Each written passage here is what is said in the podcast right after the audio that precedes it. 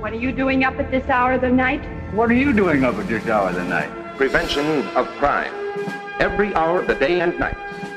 Movie. Break! Is the team that protects your property and you. Hallo und willkommen zum Movie Break Podcast, die dieses Mal wieder mit einem Spezialthema und etwas, was Sie natürlich alle gewünscht haben und alle sehnsüchtig gewartet haben, dass es wieder eine Fortsetzung davon gibt. Und zwar sprechen wir über Corona, yeah. Und das mache ich natürlich nicht alleine, sondern ich habe mir wieder äh, zwei hervorragende Gäste an meine Seite geholt. Und zwar einmal den Dominik. Hallo Dominik.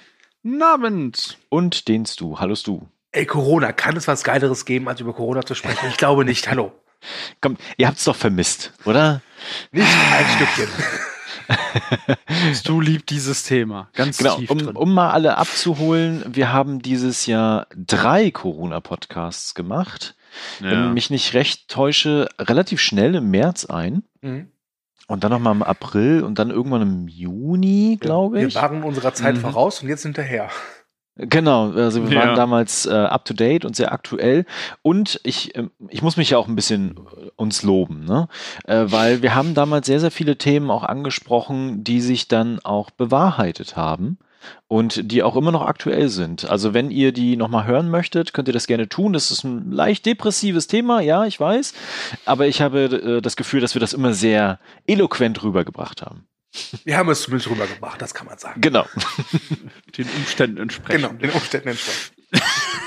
Ja, mittlerweile ist einiges passiert ähm, und wir sind auch immer noch mittendrin. Das heißt, Corona ist auch immer noch da. Wir sind nicht alle geimpft und alles ist gut.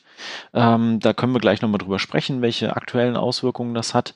Genau, aber wir haben uns gedacht, so zum Jahresausklang wäre es doch nochmal nett, über das wichtigste Thema des Jahres zu reden und nochmal so richtig schön Stimmung vorweihnachtlich äh, irgendwie zu produzieren. Und haben uns gedacht, jetzt auf zu Entschuldigung, ich- lachen. Ich, ich stelle mir gerade wirklich jemanden vor, der irgendwie den ganzen Tag Corona-Berichterstattung gehört hat, dann über den Movie Break Podcast anschaltet für Eskapismus und dann Corona-Cast zum Advent, Abschluss. Advent, der Impfstoff brennt. Ja. ja, Genau. es Also ist ein Corona. auf jeden Fall Jetzt hören wir auf. Teil 4. Genau, jetzt, jetzt bleib doch mal ein bisschen ernst hier. Das ist wirklich ein Alles ernstes gut. Ich hätte Thema. übrigens Ja. einen, Titel, einen schönen Titel für diesen Podcast, äh, angelehnt an einen, an einen Netflix-Film, nämlich Christmas Corona Chronicles. Oh Gott. Ja. Ja.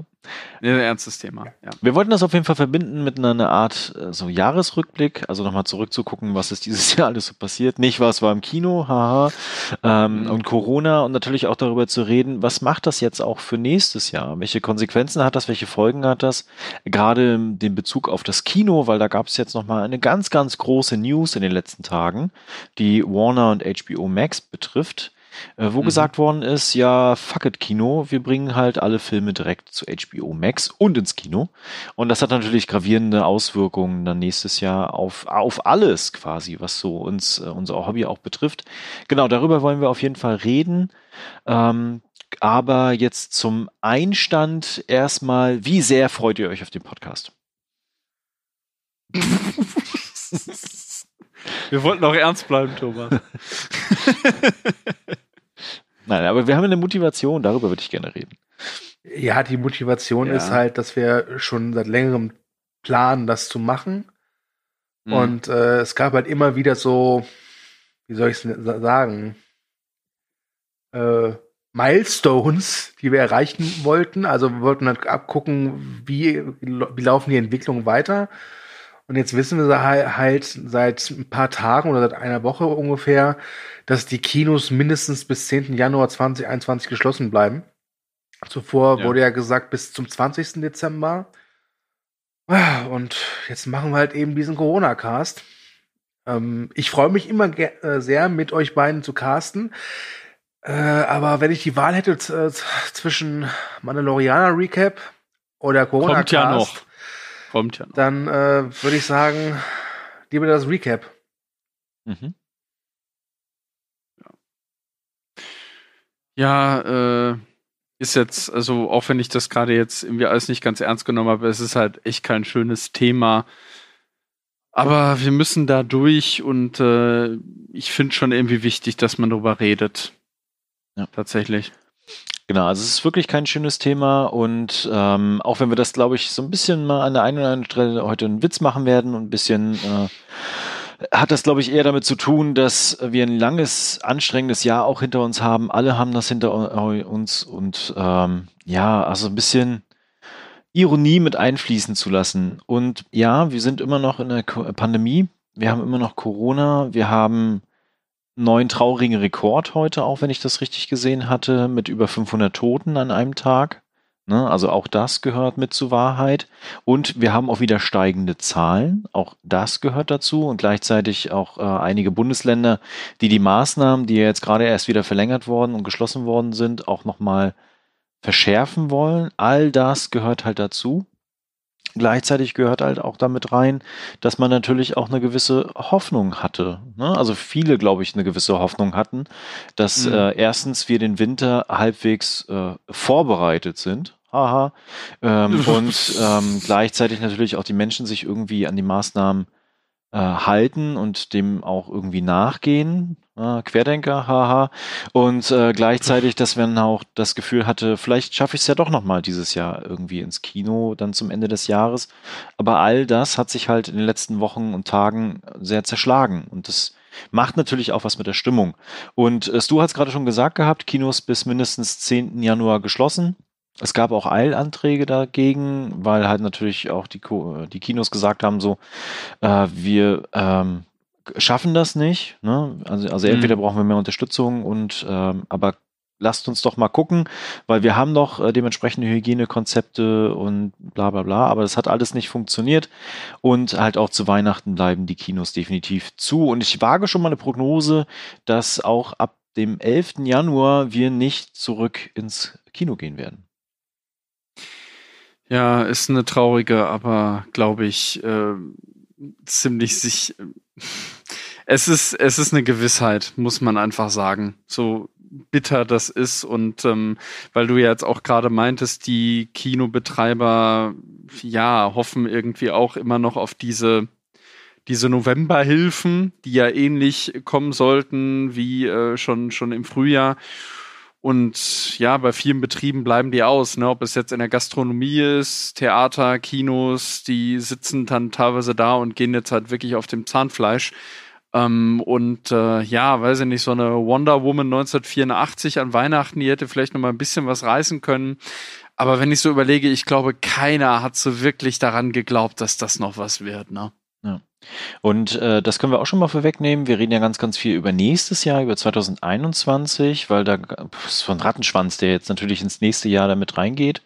Und auch da werden wir nicht so schnell darüber reden können, dass halt wieder Normalität herrscht, dass irgendwie die Kinos wieder aufmachen, dass alles wieder aufhat, man sich wieder die Hände schütteln kann, wobei da bin ich ganz froh, dass das weg ist. Das muss auch nicht wiederkommen, ich mag das eh nicht. Ähm, Nur noch Ellbogen. Genau. Und sich mit ganz, ganz vielen Menschen treffen kann und auch irgendwie die Arbeit vielleicht wieder völlig normal abläuft. Das wird noch eine ganze Weile dauern, weil auch ja. wenn jetzt irgendwie Impfstoffe da sind und beantragt wurden und im Eilverfahren und hast du nicht gesehen, und Impfzentren vorbereitet werden, gab es trotzdem jetzt schon die Ankündigung, erstens, dass es wahrscheinlich nicht im Dezember starten wird, so wie ersten Prognosen da waren. Gleichzeitig hat man die Impfstoffzahl beispielsweise für die Europäische Union halbiert, weil man doch nicht mit der Produktion so hinterherkommt, wie man sich das vorgestellt hatte. Das mhm. bedeutet, dass wir vor allen Dingen auch in der ersten Jahreshälfte 2021 noch eine Situation wie derzeit haben werden. Und dann sind da natürlich auch Fragen damit verbunden. Wer wird denn zuerst geimpft? Wie wird das alles ablaufen? Und selbst wenn die Impfzentren etabliert sind, können halt maximal nur eine bestimmte Anzahl an Personen pro Tag geimpft werden. Die Impfbereitschaft ist wohl sehr hoch nach letzten Umfragen und Einschätzungen bei rund 70 bis 80 Prozent. Aber bis die halt alle durchgeimpft sind, sind wir halt schon weit in der zweiten Jahreshälfte 2021. Ja, und mit Impfung von Kindern sieht es dann auch nochmal anders aus, glaube ich, ne? Ja. Was bis 2022 hatte ich da gehört, bis irgendwie weit, weit in 2022 hinein äh, hat hier irgendwie Karl Lauterbach ja auch äh, mal erzählt, glaube ich. Ja. ja. Und damit hören die Probleme auch nicht auf, ne? Und das mhm. vielleicht auch nochmal mit reinzubringen, weil selbst als die Kinos jetzt geöffnet waren, hat das nicht dazu geführt, dass halt äh, unglaublich viele Menschenmengen ins Kino gegangen sind.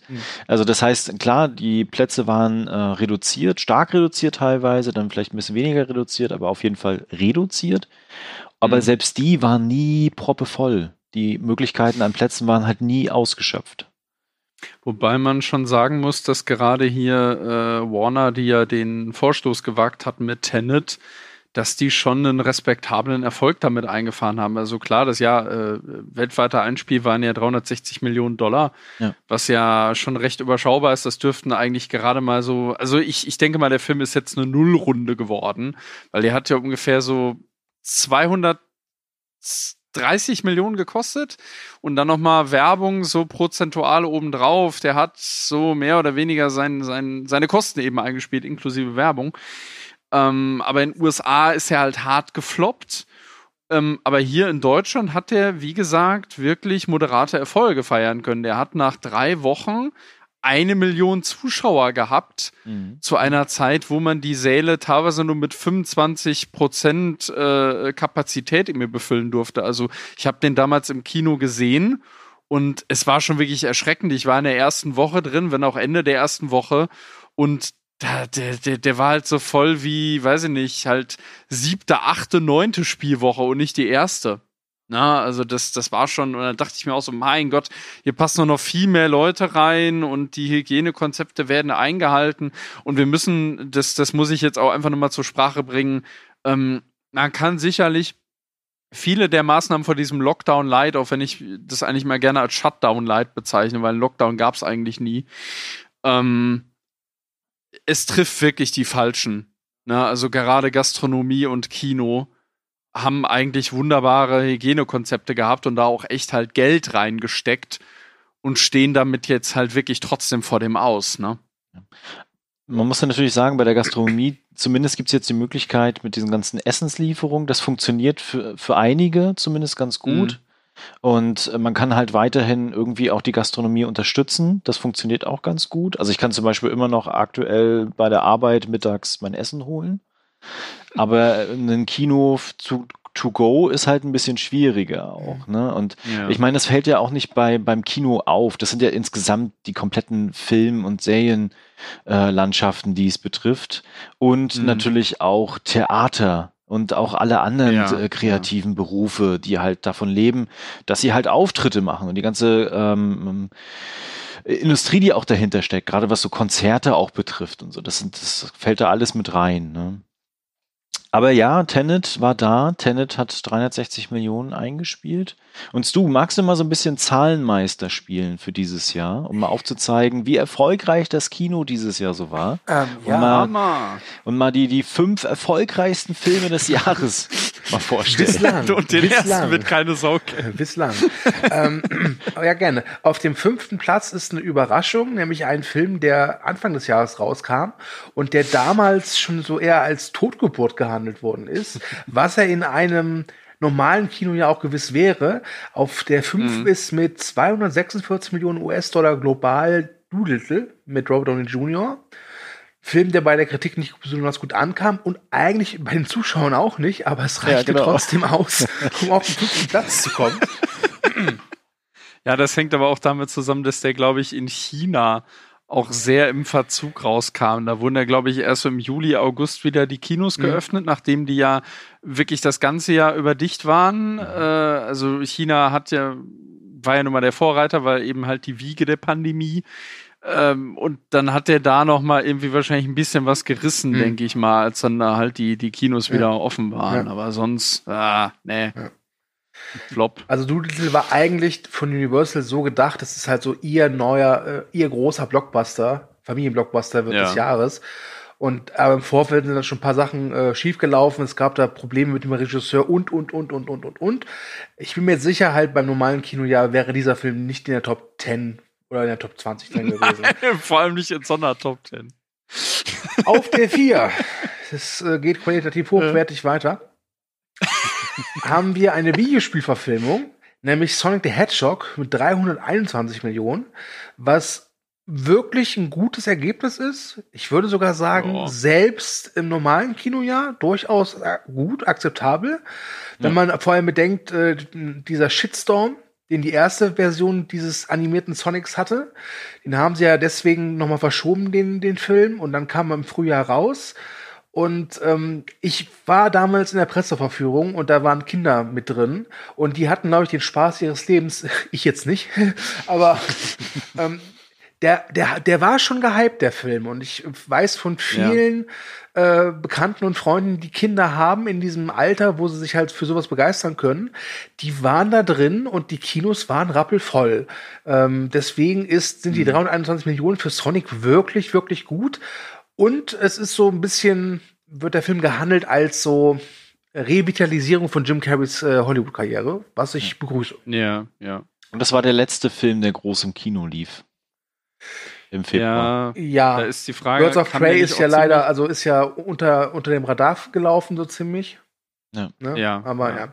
So, auf, Er hatte aber auch noch mehr Pech, ne? Ja. Glaube ich. auf der 3 äh, hatten wir schon genannt, Tenet, 360 Millionen. Ich glaube, da müssen wir nichts mehr zu sagen. Außer, dass er jetzt, glaube ich, im Dezember auf äh, Blu-ray und DVD rauskommt. Mhm. So, auf der 2. Das ist, äh, Bad Boys for Life. Der war dieses Jahr? Der war, der, das war der erste Kinofilm, den ich dieses Jahr im Kino geguckt habe, Anfang Februar. ähm, Wow. Der Film hatte durchaus moderate bis gute Kritiken. Ähm, Ja. Hat, hat, also ich, ich mag das Franchise nicht so sehr, aber ich auch hatte im Kino durchaus meinen, meinen Spaß mit dem Film. Äh, ein sehr gutes Ergebnis, wirklich. Also ich hätte nicht gedacht, dass die Bad Boys nach dieser langen Zeit, wo nichts von denen zu hören waren, so gut performen am Box Office. Deswegen 426 Millionen für einen R-Rated-Film, das sollte noch erwähnt werden, ist das echt sehr gut. Also das wäre selbst auch in einem normalen Kino ja wirklich sehr gut. Ah, der hatte noch Glück gehabt, der Film. Der kam, man kann der raus im. Der Januar. kam Ende Januar, Januar. Ende Januar, Anfang Februar. Ja. Ja, ja.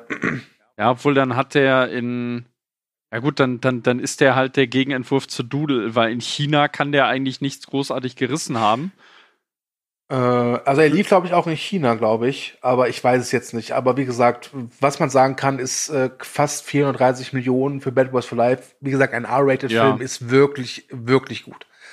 Ja, das stimmt. So, und auf der Eins und äh, wir haben ja schon ganz oft, ganz oft jetzt China und Chinesisch gesagt.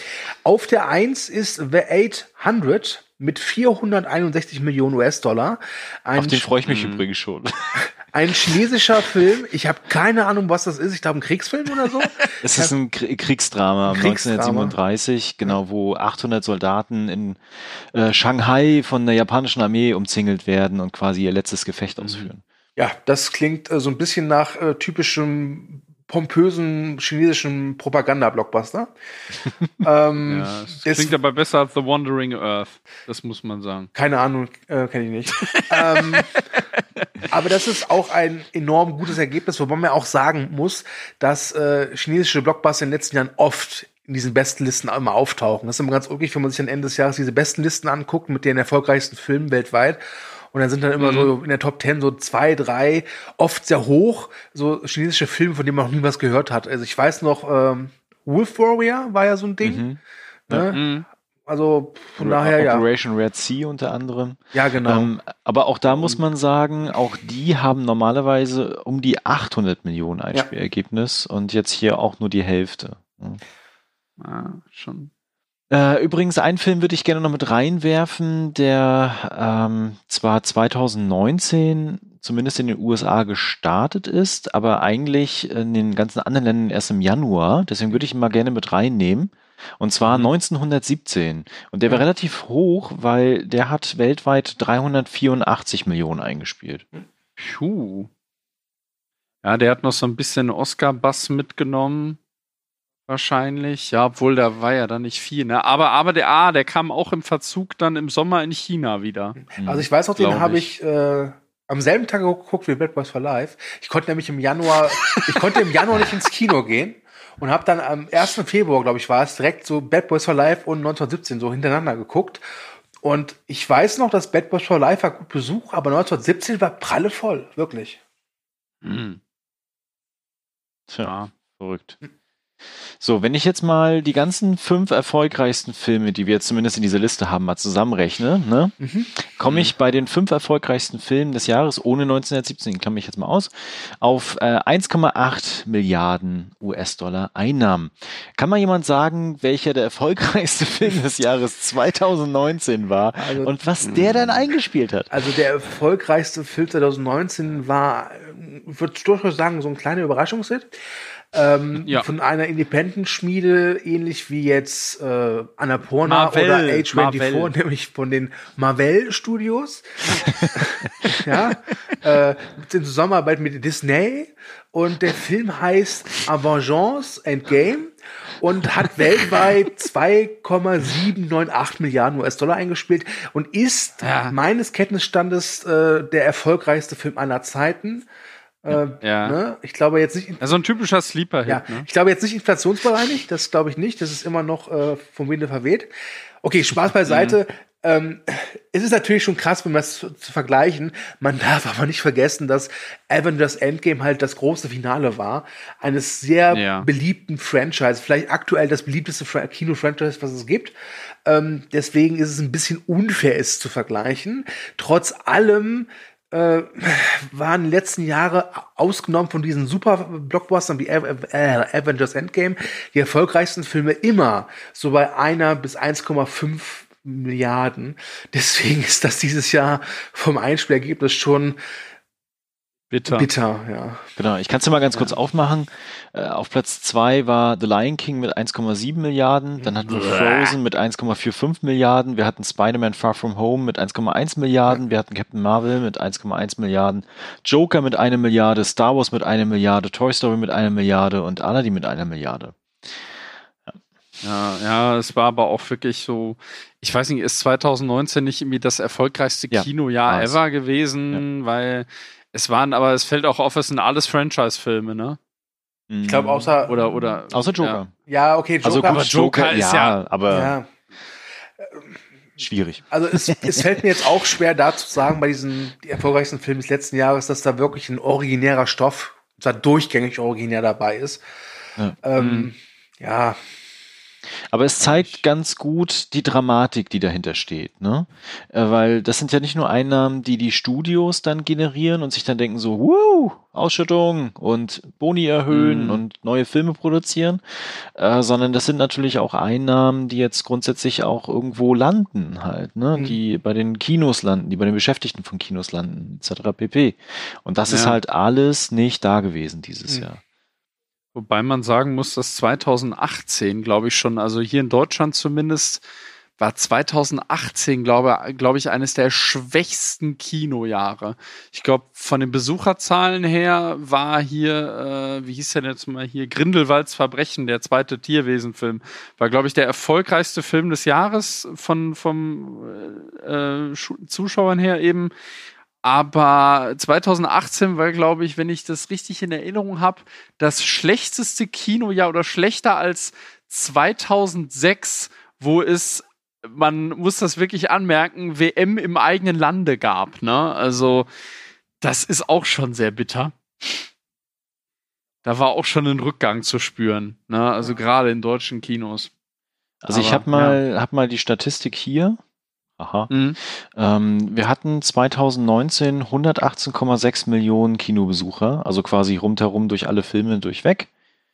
Ähm, 2018 hatten wir 105,4.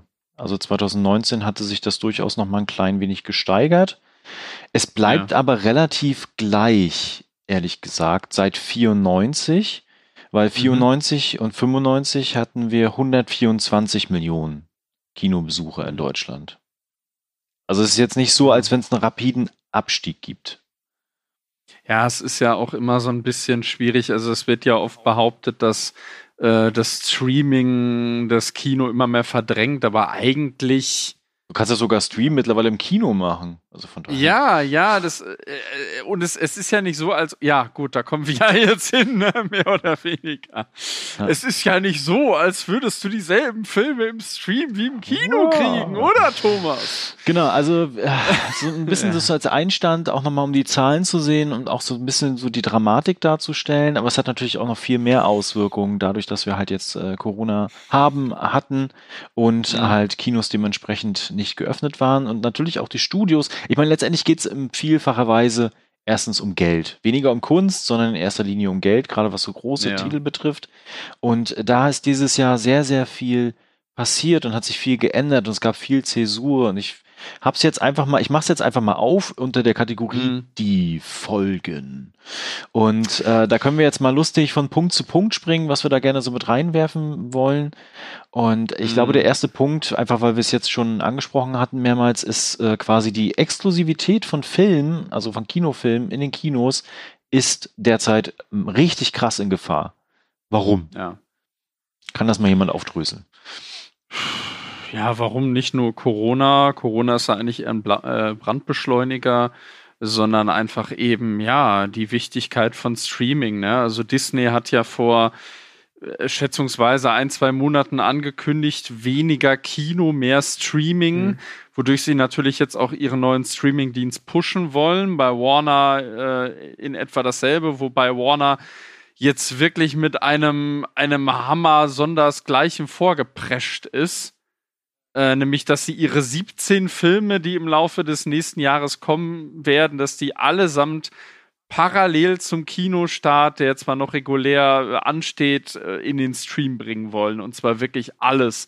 Vom kleinen Indie-Film äh, bis zu äh, Größen wie Matrix 4 und Dune. Ne? Und das ist schon. Das war eine Meldung letzte Woche, ne? Jo. Ich fand diese Meldung irgendwie gruselig, will ich ganz ehrlich sein. Oh ja. Ja. Ähm, Ich, ich meine, wir reden hier über Blockbuster. Äh, Filme wie Suicide Squad, ja, Filme wie Ja. Matrix 4, Filme wie Godzilla vs. Kong, ein Film wie Dune, ein Film wie Dune, der fürs Kino gemacht wird, ja, äh, also kann ich, ich, finde, am die, die gleichen Bilder Tag von zu Hause Denis gucken. Villeneuve kommen am besten rüber auf dem Handy-Display. Ja, also Ich- wirklich. Also ich war, ich war, ich war echt Ja. fassungslos, als das verkündet worden ist. Natürlich, für Warner, die denken sich halt so, ja fuck, wir haben jetzt hier 17 Filme aktuell auf der Halde und Mhm. könnten ja eigentlich hier jede Woche einen Kinofilm irgendwie ganz groß in den Start Mhm. bringen und erstmal vier Wochen oder drei Wochen laufen lassen.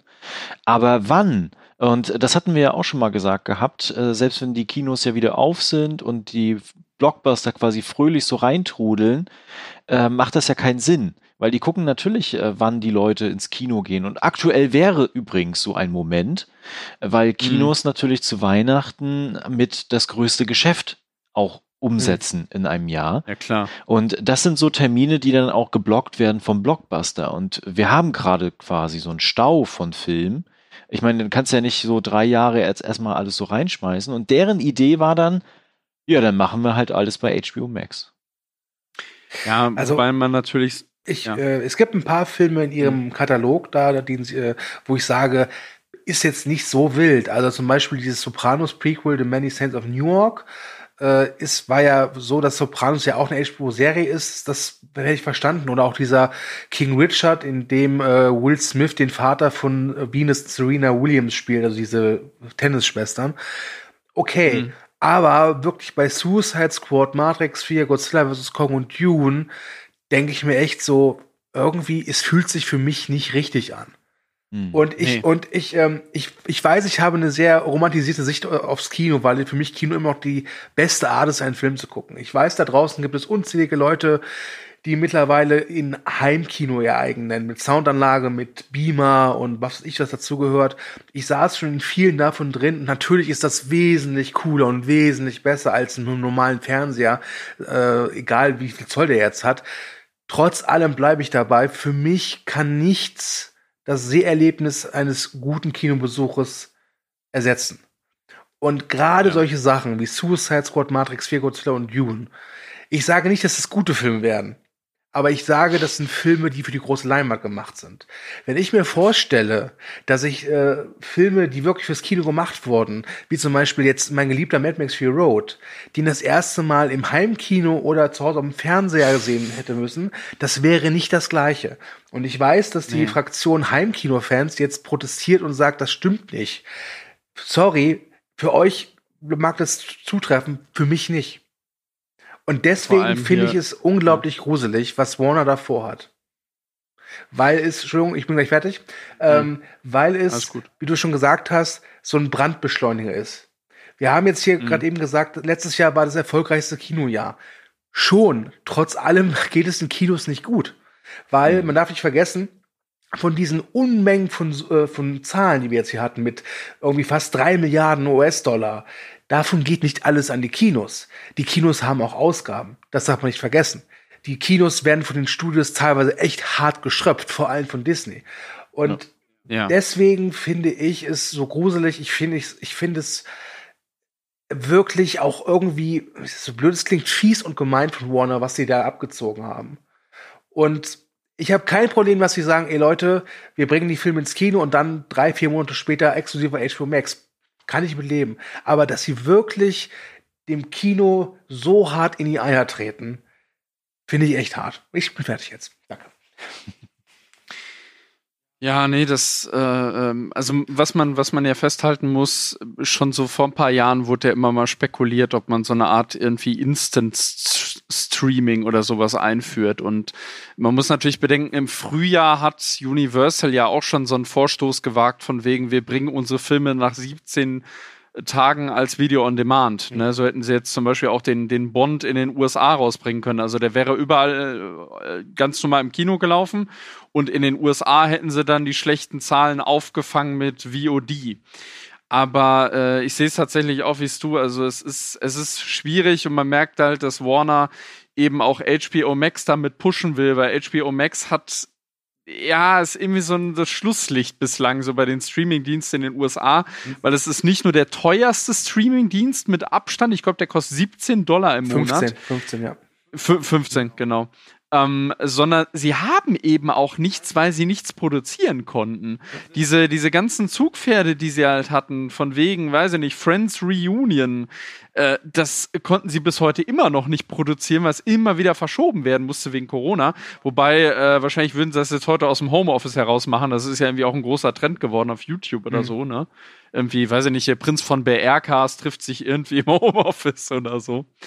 Aber ja, nee, man, man merkt, die, die brauchen einfach Content. Also die, die haben zwar schon irgendwie Sachen wie, weiß ich nicht, Race by Wolves, aber das ist halt eher Nischenzeugs. Mhm. Und ja, indem sie jetzt halt, ja, das, das, damit befüllen sie jetzt halt ihren Streamingdienst, um jetzt halt irgendwie auch mithalten zu können mit Netflix, Amazon und vor allem auch Disney Plus, die ja im Moment äh, wirklich so den, den Siegeszug haben. Und die haben ja auch, weiß ich nicht, also hier Mulan, das hat ja schon einen gewaltigen Riss äh, äh, verursacht einfach, ne, dass sie gesagt haben, ja, wir schieben den auf den Streamingdienst. Und man muss ganz ehrlich sagen, diesem Film hat es, also man kann jetzt von dem halten, was man möchte, aber von den Bildern und von der Inszenierung her war der einfach gemacht für die große Leinwand und der hat gewaltig eingebüßt, dadurch, dass du ihn einfach nur auf normalen Bildschirm hattest. Und äh, da haben sie natürlich jetzt auch dazu gelernt mit Soul, ne, dass der jetzt halt ganz normal bei Disney Plus kommt zur Weihnachtszeit, ne, und man muss nicht draufzahlen.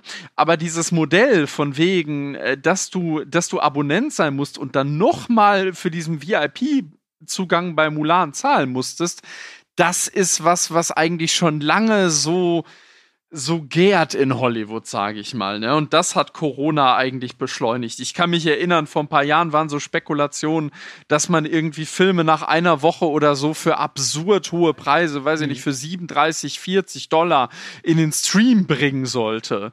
Und mittlerweile ist das aber gang und gäbe, dass Filme irgendwie halt vom, vom äh, Kino auf den Stream ausgelagert werden. Man denkt jetzt hier zum Beispiel an den äh, dritten Spongebob-Film zuletzt, ne? Oder auch an sowas wie Enola Holmes. Das ist mittlerweile Standard geworden und das wird auch immer weiter Blüten treiben. Ja. Das ist ganz klar. Aber ja, Corona ist da, man kann es nur wieder sagen, es ist ein Brandbeschleuniger. Genau. Also, also es, es war eine Entwicklung, die immer abzusehen war und die jetzt halt richtig um sich schlägt. Ne? Ne, also dieses Jahr gab es ja auch dann Momente, wo halt Dinge einfach ausprobiert worden sind. Ne? Also Universal ja, mit Trolls ja. World Tour beispielsweise, die waren ja immens erfolgreich mit ihrem oh, VOD-Start ja. damals. Absurd. Oder halt auch äh, Scooby, das war ja Warner dann. Ähm, die waren auch total erfolgreich mit dem. Ich glaube, deswegen hat das dazu geführt, dass sie halt ja mehr darüber nachgedacht haben, sowas halt dann direkt auch im Stream oder so anzubieten oder Was ich mich aber frage, Entschuldigung, was ich mich aber frage ist, Jetzt ist es ja so, äh, wenn, wenn, ich mich recht erinnere, dass dank den legalen Streaming-Diensten wie Netflix, Amazon etc. pp. die Piraterie mhm. deutlich zurückgegangen ist. Jetzt Ja. seien wir mal ehrlich, wenn Warner wirklich jetzt diese ganzen Blockbuster nächstes Jahr, und man darf nicht vergessen, sie haben ja gesagt, bislang nur nächstes Jahr. Ne? Also, also ne, nennen wir es mal einen Test, einen Testzeitraum. Ja. Glaubt ihr denn wirklich, dass jemand, der unbedingt Wonder Woman oder Matrix 4 gucken will, und es, die haben keinen deutschen Starttermin und die sind aber schon im Netz auf Englisch in HD-Qualität verfügbar. Glaubt ihr denn wirklich, Ja. dass alle Leute dann trotzdem brav warten, bis sie in Deutschland das zu sehen, zu sehen bekommen? Oder dass sie das irgendwie sich irgendwoher downloaden oder illegal streamen? Alle, alle werden warten. Und wisst ihr, was mich traurig macht diesbezüglich? Mhm. Wenn dann nächstes Jahr irgendjemand in Buxtehude zur Arbeit fährt im Bus und sich auf seinem Handy Godzilla vs. Kong anguckt. Oh, die kleine Eidechse und der Schimpanse klagen sich. Ja, super. Und Boah, das ist- das macht das mich ist- irgendwie traurig. Ich weiß nicht. Boah, das, das tat jetzt echt weh, Thomas. Also ich meine, das, das Franchise interessiert mich nicht, aber ganz, ehr- boah, nein, nein, das ist, ey, das, das, das sollte unter Strafe gestellt werden. Und, dann, wirklich. und daneben sitzt Jeffrey Katzenberg und fragt denjenigen, kennen Sie Creepy? Ach, dieser komische Streamingdienst. Ja. Ach, Das ist ja auch eine schöne Nachricht, da muss man Nein, sagen. die Leute werden das natürlich, also zumindest die, die Ja. das äh, so nutzen, die werden sich das halt besorgen und die werden dann halt, äh, manchmal kommen ja Kinostarts ja auch später oder so, Mhm. äh, die werden dann nicht warten oder, oder sagen, okay, oh, heute gehe ich mal ins Kino oder oh, zu Hause auf der Couch, ne? Und ja, Ja, vor allem, ähm, was das Modell von Warner ja vorsieht, also wir müssen das vielleicht ein bisschen ausführen, ich habe ja die News geschrieben. Ähm, es ist so, also die wollen die Filme tatsächlich zeitgleich in den Stream bringen. Dann werden die 30 Tage lang auf HBO Max gezeigt, verschwinden da wieder, dann laufen sie halt weiter im Kino. Aber jetzt stellt euch wirklich mal die Frage, wo verschwinden die Filme eher? Im Kino oder im Stream? hm.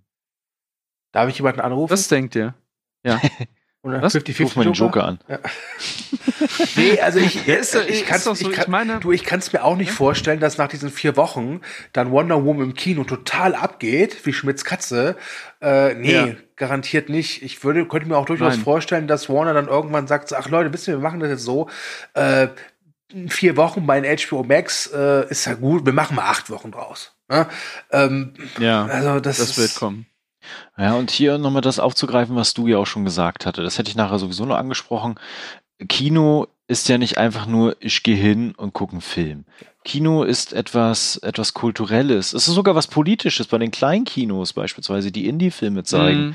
die dann so Kulturevents auch machen. Das nochmal alles zur Seite geschoben. Aber Mhm. Kino ist nicht reines, ich gehe in einen Film, gehe wieder raus, fertig, sondern es ist etwas, wo man sich natürlich hinbewegt, wo man eine Vorfreude hat, wo man sich mit Leuten trifft, sich vielleicht davor schon mal austauscht, was wird kommen und so. Klar geht das auch zu Hause, aber es hat immer einen anderen Charakter, wenn ich mich quasi aufmache, so etwas zu tun, in den Saal zu gehen, diese, diese, diese ganze Saalatmosphäre zu haben, etwas gemeinsam einsam erleben. Wisst ihr, was ich meine? Ja. So auf der großen natürlich. Leinwand, vom Stil her. Ich stelle mir gerade vor, meine erste Erlebnis mit Joker wäre hier zu Hause gewesen auf der Blu-ray, Mhm. statt statt äh, statt im Kino dieses Erlebnis zu haben, ne? Und danach rauszugehen, vielleicht noch was Nettes im Nachgang zu machen, noch mal essen zu gehen oder sowas alles. Das alles ist äh, Kino und nicht, ich nehme eine Bierdose in die Hand und sitze zu Hause in Unterhose und gucke mir mal den Joker an, ne? Das ist halt einfach was anderes und Ich habe da gerade geht ein Bilder im Stück Kopf. da geht ein Stück äh, Kult, Kultur verloren, wenn Ja. wir das so machen, wenn das weiter so grassiert. Natürlich. Ne? man darf halt, äh, also man muss halt aufpassen, für viele ist Kino halt, äh, bedeutet das so wie äh, ein Event. Ein, ein Rockkonzert. Ich würde das Ja. jetzt nicht so unbedingt beschreiben. Ich finde das, was Thomas gesagt hat, mit diesem, mit dem, mit diesem kulturellen, finde ich viel passender, sich darauf einzulassen. Weil ähm, du sitzt im Kino und dann hast du halt eigentlich nur dich und die Leinwand. Mhm. Und das Ja. ist das Besondere. Und ich weiß, viele, äh, viele haben keinen Bock auf Kino halt, weil irgendwelche Asis da im, als im Publikum sitzen.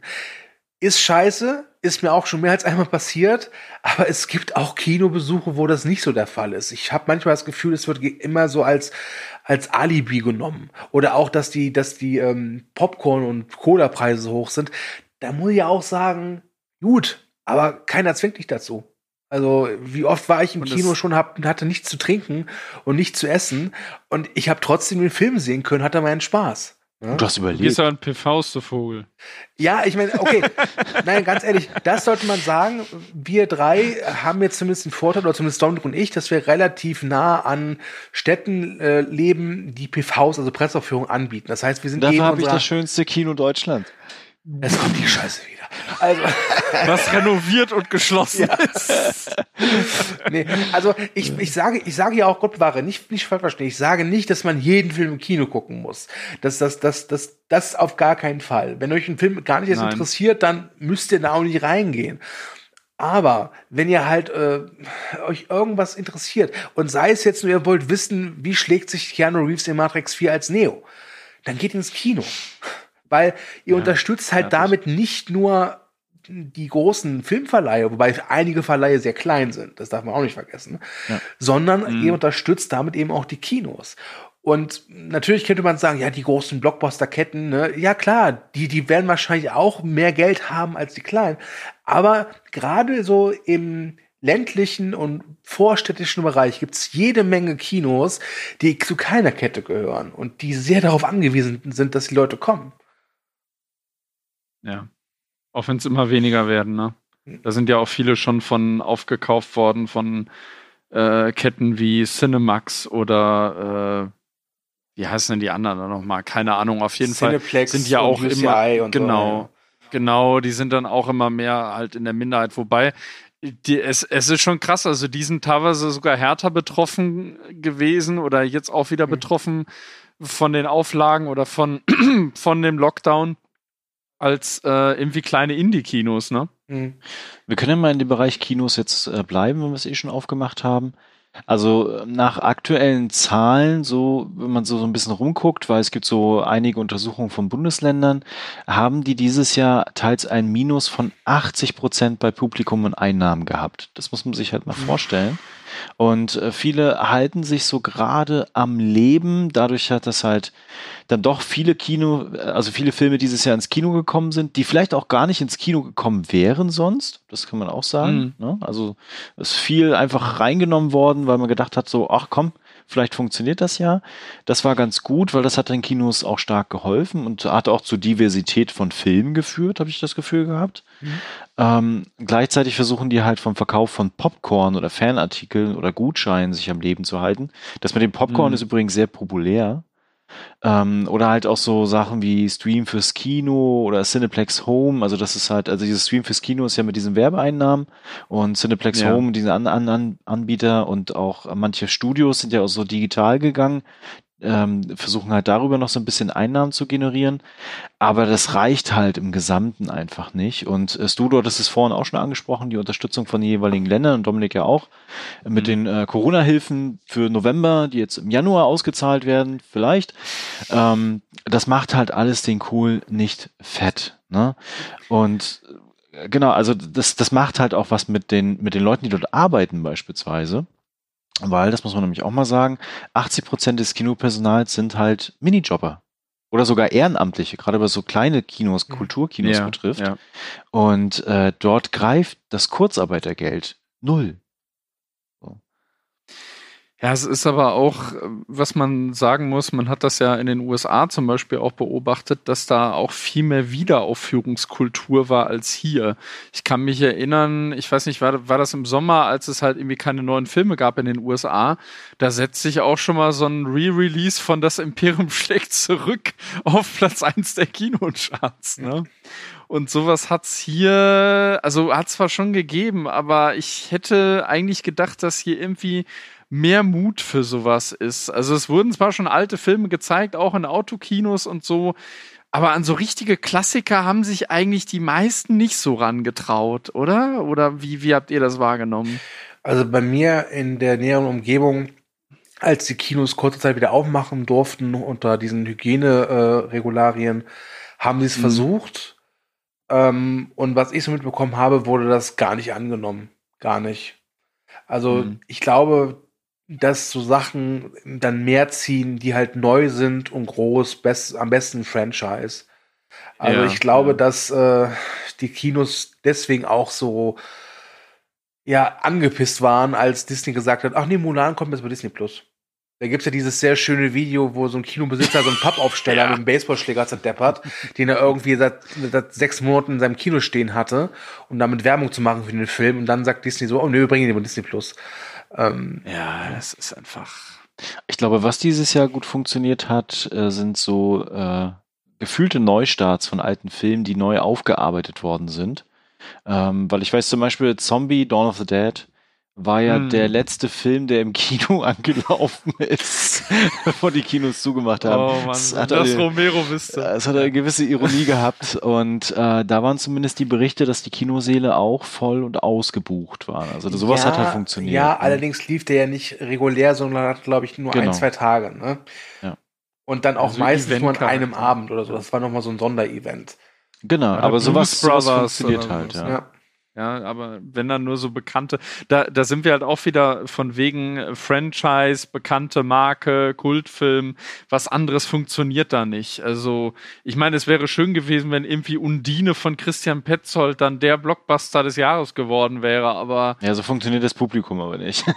ja, ja, das wird sich auch nicht ändern. Dafür ist das Publikum auch einfach zu sehr ausgerichtet auf auf große Namen, auf Sequels, auf Blockbuster, das ist nun mal so. Und das fällt jetzt leider auch der Industrie jetzt auf die Füße, weil eben halt nix hinterherkommt erstmal, ne? Beziehungsweise weil die Studios einfach alle geschoben haben. Und ich, ich, ich bin ja gespannt, Stu hat ja in unserem ersten Corona-Cast, hattest du das, glaube ich, gesagt, dass das Universal mit Fast and Furious 9 der lachende Dritte sein würde.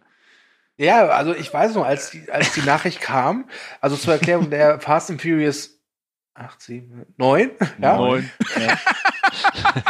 ähm, das ist soll, der, wo Tom einen Bruder ja, hat. Der sollte ja. halt Anfang April diesen Jahres rauskommen.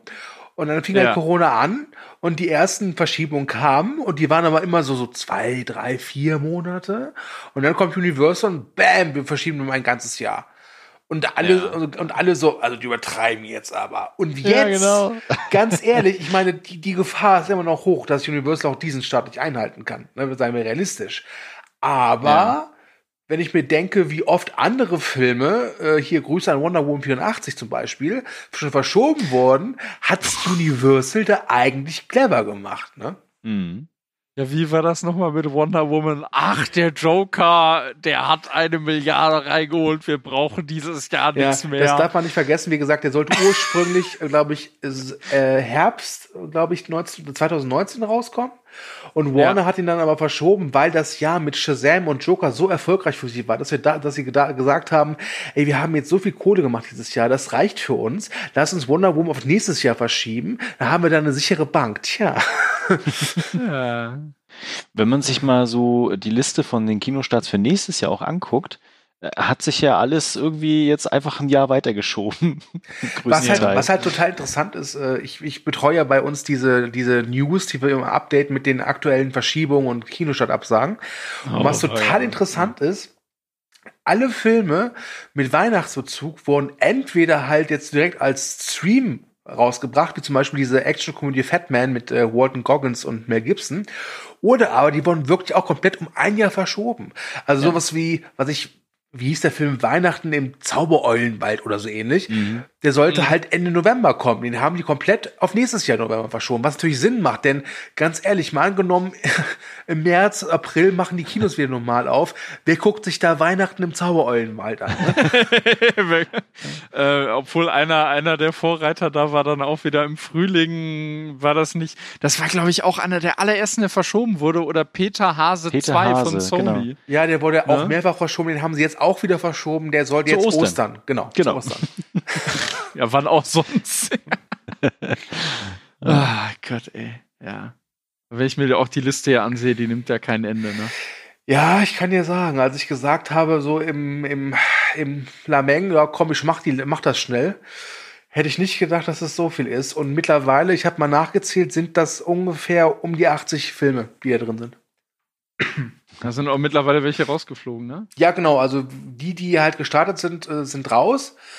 Natürlich, viele Filme werden jetzt auch wieder als Wiederankündigung angekündigt, zum Beispiel wie äh, Greenland oder Yakari, aber die liefen halt schon im Kino, deswegen habe ich die dann auch rausgenommen. Ja. Hm. Ich meine, in manchen Beiträgen hatte ich ja jetzt gelesen gehabt, von wegen, ah, das Kino war sowieso auf dem absteigenden Ast und jetzt genau ist die Zeit, über neues Kino nachzudenken.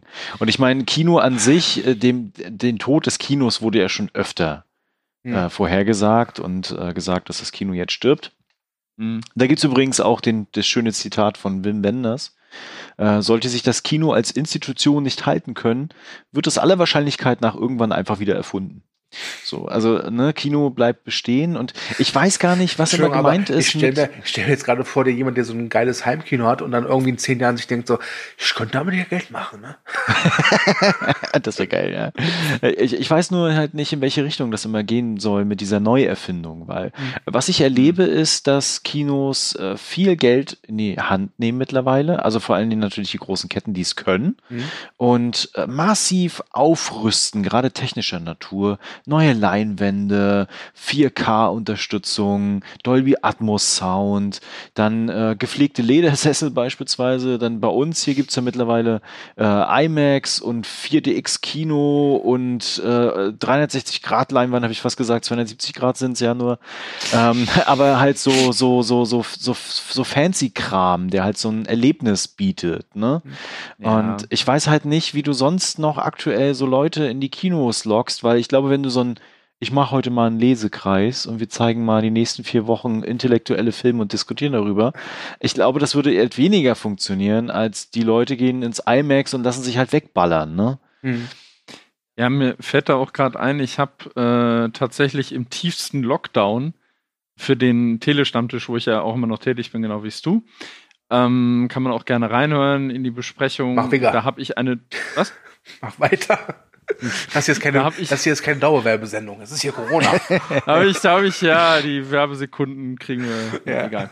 Ähm, da habe ich eine Doku gesehen äh, namens 66 Kinos, die eigentlich aus dem Jahr 2016 ist und die aber, wie gesagt, im tiefsten Lockdown in, in den Video-on-Demand-Bereich kam.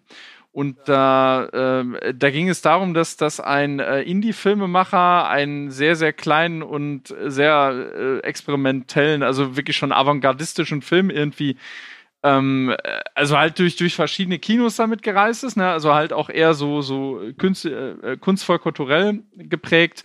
Und er hat dann aus der Tour hat er eben einen Film gemacht tatsächlich. Also er hat äh, durch 66 Kinos ist er ist er mit seinem Film getourt und hat dann eben die Kinobetreiber halt so zum, zum aktuellen Stand der Dinge befragt. Und da saßen dann halt auch Kinobetreiber, bei denen halt gemerkt hast, die haben so auf Wirtschaft, äh, auf, auf Kante gewirtschaftet. Und einer meinte auch, also, äh, ja, in spätestens zehn Jahren, wenn nicht sogar noch eher, wird dieses Modell einfach nicht mehr äh, zeitgemäß sein. Und da kannst du jetzt halt wieder sehen, Corona ist ein Brandbeschleuniger. Der Brand war eigentlich schon vorher. Na, also es Und ich, ich, ich mag mal eine Prognose, ich, oder ich mache mal eine Mhm. Prognose, so rum. Und Ja. äh, zwar wird es dann, die großen Ketten werden bleiben und es wird so äh, Lichtspielpaläste geben, die so äh, Entertainment bieten, Mhm. wo es dann Mhm. äh, eine Clubszene gibt, wo es gute Getränke gibt, wo man gute Kinoseele hat und sowas alles. Das wird zum einen so wie das geben. IMAX in Kassel. Ja, und äh, das, das andere ist dann, nein, das meine ich gar nicht, aber das passiert ja in vielfacher Weise gerade in Deutschland. Und das andere ist dann, dass halt äh, irgendwann die Politik ankommt und halt gerade auf dem Land oder sowas so kleine Kinoseele in deren Hand nimmt, wenn irgendwann mal wieder Geld da ist. Das ist ja gerade Mhm. auch eine schwierige Zeit dafür. Und dann Ja. halt wie so Theater, die am, am Leben erhält, um halt ein kulturelles Programm zu etablieren. Ja, Verstaatlichung vielleicht sogar, ne? Ja. Vielleicht wird da nicht viel drum rumführen. Das hat ja auch, kann man sich auch gerne ansehen. Da hat hier der YouTube-Kanal die Filmanalyse von Wolfgang M. Schmidt hatte da ein Video drüber gemacht, dass er auch meinte, dass man Kino und Theater möglicherweise irgendwie verbinden müsste oder eben halt verstaatlichen, ne? Ja. Ja, auch kein schöner Gedanke, ne? Nee, nicht wirklich. Aber ja, das, was willst du machen? Das ist ja, äh, gibt ja auch immer dieses Argument von wegen, ja, das ist ja alles nicht systemrelevant, ne? Aber es gibt ja auch diese sehr schöne Aktion, äh, ohne uns wird es still, Mhm. glaube ich, ne? Ja, Ja. auch in Verbindung hier mit Alarmstufe Rot, äh, die ja auch schon Aber nicht mit Steven demonstriert Seagal. haben in Berlin. Aber nicht mit Steven Seagal. Oh, Steven Seagal würde mit dem Coronavirus kurz einen Prozess machen. Schack dich weg, du. Leider müsste er Oh, dafür so aufstehen. Chuck Ja. Aber um das nochmal zu untermauern, gerade mit den Kinos und die Problematiken, die wir haben, Brandbeschleuniger und Corona, weil es passiert ja gerade ganz, ganz viel im Streaming-Bereich. Ich meine, wir hatten ja auch unsere Streaming-Podcasts, hier nochmal eine Empfehlung dafür, auch die sind immer noch relativ aktuell. Ähm, hatten wir ja auch da ganz krasse Entwicklungen, um das auch mal mit einer Zahl zu füttern. Disney Plus ist wann gestartet? Äh, Vor einem in Jahr, Deutschland, in Mhm. Deutschland, glaube ich, im Frühjahr. Genau. Und Disney Plus hat mittlerweile 74 Millionen Abonnenten. Das ist eine krasse Zahl.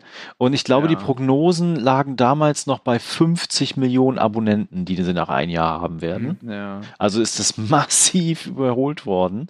Und äh, wir haben halt sowas wie HBO Max, wo lange Zeit sogar ich gesagt hatte, das wird hier nicht herkommen. Und zack, HBO Max kommt nächstes Jahr zu uns. Äh, natürlich hatten wir auch so einen Kram wie Quibi, der halt irgendwie wieder gestorben ist. Das ist auch okay. äh, äh, für die, die es vielleicht nicht kennen oder überhaupt nicht mitbekommen haben, das war dieser Quick Bites Scheiß, äh, wo es halt äh, kurze Folgen von zehn Minuten gab in Serienform, die man dann auf dem Weg zur Arbeit gucken sollte. Warum auch immer. Und Ja. äh, das ist halt einfach, das ist mega gefloppt. Das war ein 1,5 Milliarden Grab an Streamingdienst und das ist jetzt einfach tot. Genau, aber sowas ist halt auch passiert. Aber die Streamingdienste selber haben massiv profitiert davon. Also die Zahlen sind explodiert dieses Jahr auch von, von Leuten, die halt erstens streamen und wie viel gestreamt wird und auch von den Abonnementenzahlen, also gerade Netflix beispielsweise. Und Mhm. das führt zu Content. Das führt zu massiven Content und das ist natürlich ein großer Konkurrenzdruck auch gegenüber den Kinos beispielsweise.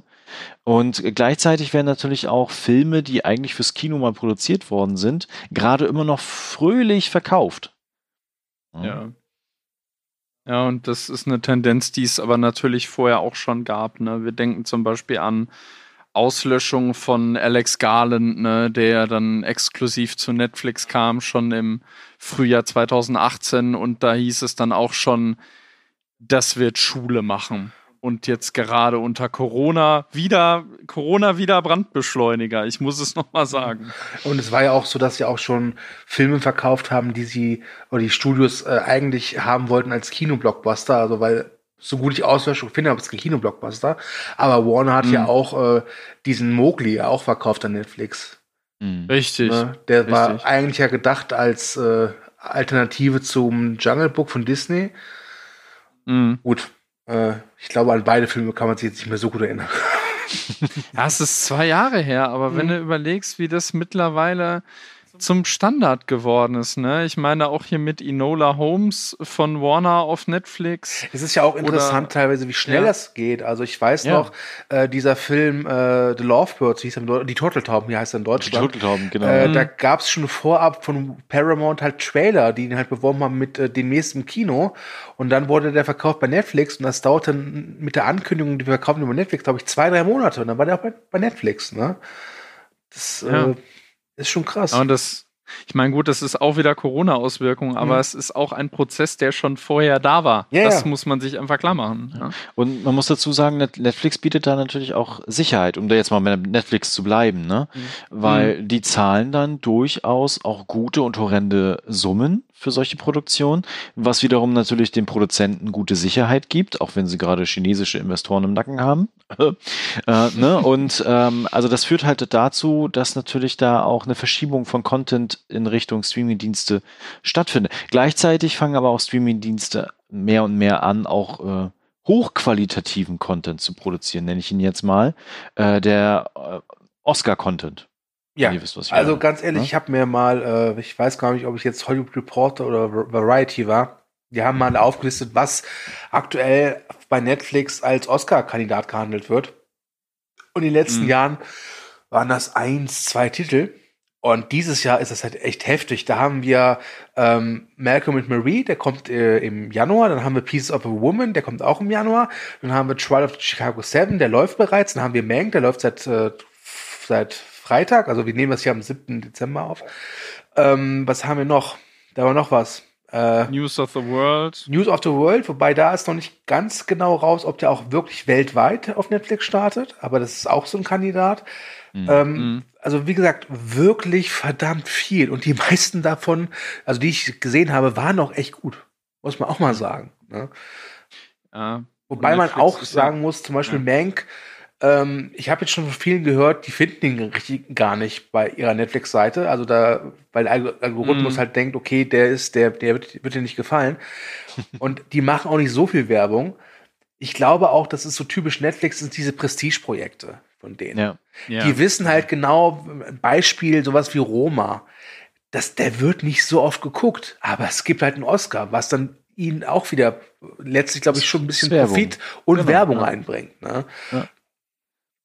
Genau, und was Netflix auch macht und auch andere Streamingdienste, aber vor allen Dingen Netflix, äh, die binden natürlich auch Menschen, also Regisseure oder Regisseurinnen als auch Darstellerinnen und Darsteller an sich mit Verträgen. Das, äh, Mhm. Ich kannte das lange Zeit gar nicht mehr so. Also ich meine, klar, man kennt das immer noch so von, von Tom Cruise beispielsweise, Paramount ist es, ne? Ähm, äh, dass da halt noch sowas existiert, aber schon lange nicht mehr so, dass halt jemand äh, sich mal so drei Jahre an Netflix bindet. Oder wie Adam Sandler, den man nie wieder los wird von Netflix beispielsweise, ähm, der, der da halt einfach dann jahrelang Filme produziert. Ja, obwohl das hat's eigentlich zwischen, also da übernimmt Netflix eigentlich so das klassische Studiosystem. Ja. Ähm, weiß ich nicht, jetzt Fincher mit, mit seinem Fünf-Jahres-Deal, glaube ich, jetzt für Netflix. Äh, J.J. Abrams hat irgendwie auch einen Exklusivdeal abgeschlossen mit, mit Warner, dass er jetzt irgendwie das äh, äh, DC Dark äh, Justice League Schlag mich tot ähm, äh, Jonathan Nolan, Liza Joy, die, die Westworld-Macher sind jetzt irgendwie bei Amazon exklusiv in Zukunft. Sowas hat schon eigentlich immer gegeben. Ne, Mhm. so, eine, so eine gewisse Bindung. Ja, aber, es ist halt die bei den, das jetzt. Genau, bei den Ja. Streaming ist es halt was Neues, ne? Ja. Ja, es ist. Content, Content, Content. Und dieser Content ist auch manchmal erschlagend. Äh, Also ich weiß nicht, wie es euch dieses Jahr ging, wenn ihr mal so den Serienbereich bei Netflix mitverfolgt habt. Oh, Mhm. äh, da fällt mir zwei Worte zu ein. Mhm. Tiger King. ich wusste es! Ne? Mir fallen Also, auch zwei ein. Dame, das Damen-Gambit. also da, da wird gerade rausgefeuert, was geht. Und ich gucke mir ja immer so die Vorschauen auch an, weil diese Pressemail, die von Netflix kommt mit, das kommt nächsten Monat, ne, die ganze Zeit knicken.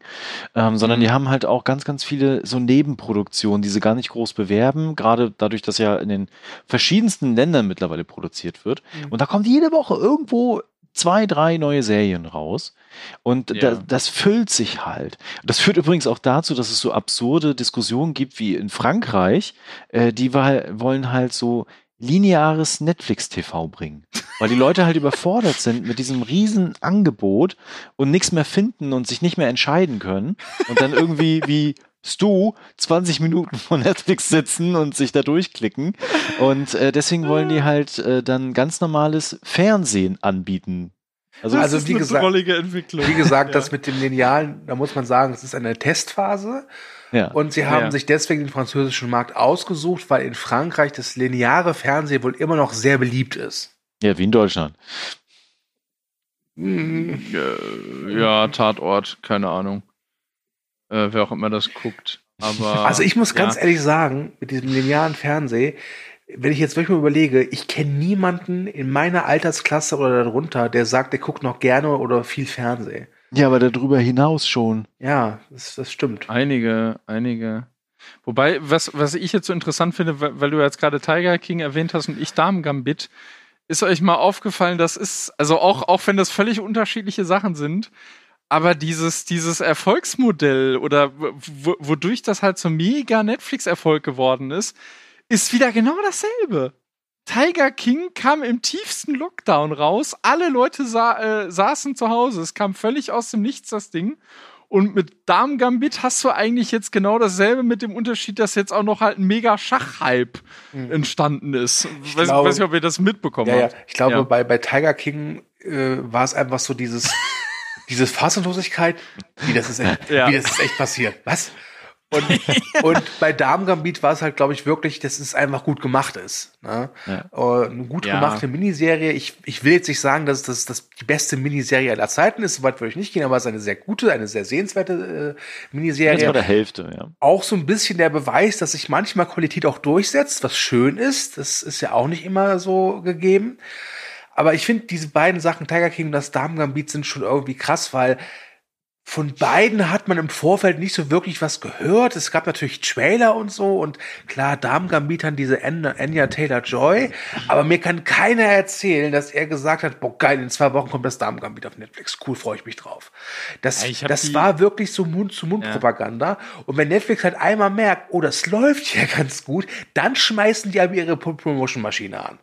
Das, Ja, ja, das merkt man deutlich, gerade beim Damen Gambit, ne? Da war es gar nichts und dann alle mögliche äh, Behind-the-Scenes-Kacke auf, auf YouTube. ja das, das also können ich, sie ganz gut, ja.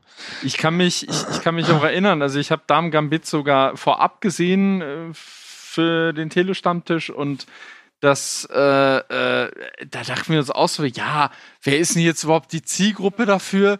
Und das ist irgendwie auch so ein bisschen nischig. Und, und dann, dann, dann kam das Ding regulär raus und mir sind förmlich die Augen übergegangen, dass, dass das plötzlich in aller Munde war. Und ich denke mir so, mein Gott, warum guckt ihr euch eine Serie über Schach an?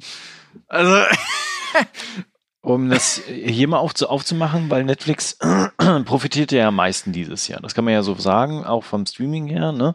Also klar, Ja. Disney Plus hat massiv auch an Abonnementenzahlen gewonnen.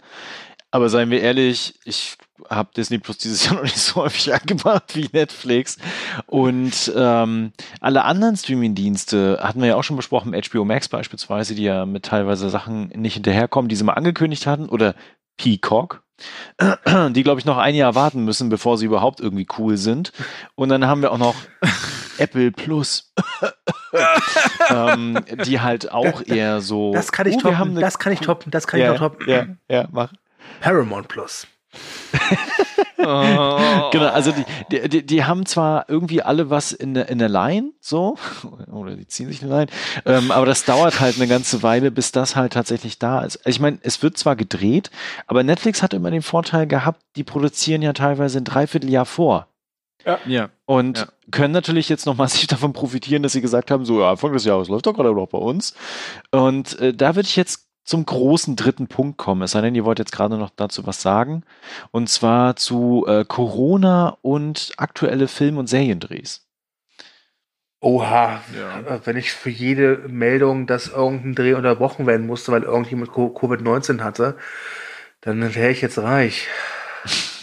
Ja. Also das, das war ja, glaube ich, neben News zu dem Thema äh, Kinostartverschiebung war die zweite ja große Welle an News halt eben, dass irgendwas unterbrochen werden musste wegen Covid-19. Also Batman nur mal zu Ja. erwähnen. Ne? Oh ja. Oder Jurassic ja- World, Dominion und, und, und, und, und. Genau. Die ersten Länder, wo wieder gedreht wurde, waren Island und Neuseeland. Mhm. Äh, dann, Mhm. Gut, klar, ja, gibt es nicht so viele Menschen und nicht so viel Corona. ähm, das waren so die ersten Länder, die wieder aufgemacht haben, aber halt auch in der Traumfabrik beispielsweise in Hollywood wird ja auch schon seit dem Sommer wieder gedreht und äh, Drehgenehmigungen ähm, vergeben. Auch hier in Deutschland wird wieder gedreht, fleißig. Mhm. An manchen Stellen mehr, an manchen Stellen weniger. Genau, aber das heißt auch, dass wir halt ähm, Corona-Drehs haben. Und da gibt es ein paar faszinierende Dinge, die mich interessieren. Äh, Das einfach mal als Frage reingeworfen. Mhm. Ähm, wie sehen dann die Corona-Filme und Serien dann demnächst aus? Ja, das Ich glaube, wir ich werden uns auf Massenszenen jetzt erstmal verzichten müssen die nächsten Jahre, glaube ich. ähm, ja, wie sehen die aus? Ich könnte mir vorstellen, dass man das gar nicht mal so richtig merkt. Also Ja. ich, ich kann mir jetzt nicht vorstellen, dass jetzt beim dritten Spider-Man-Film, den sie, glaube ich, gerade drehen, dass man da irgendwie sieht, dass außer Spider-Man jemand noch eine Maske trägt, glaube ich nicht. Das Ich meine, wir die- haben ja schon, die, schon ein ich, nicht Beispiel auch. Ne? Wir haben äh, Mandalorian Staffel 2 Ja.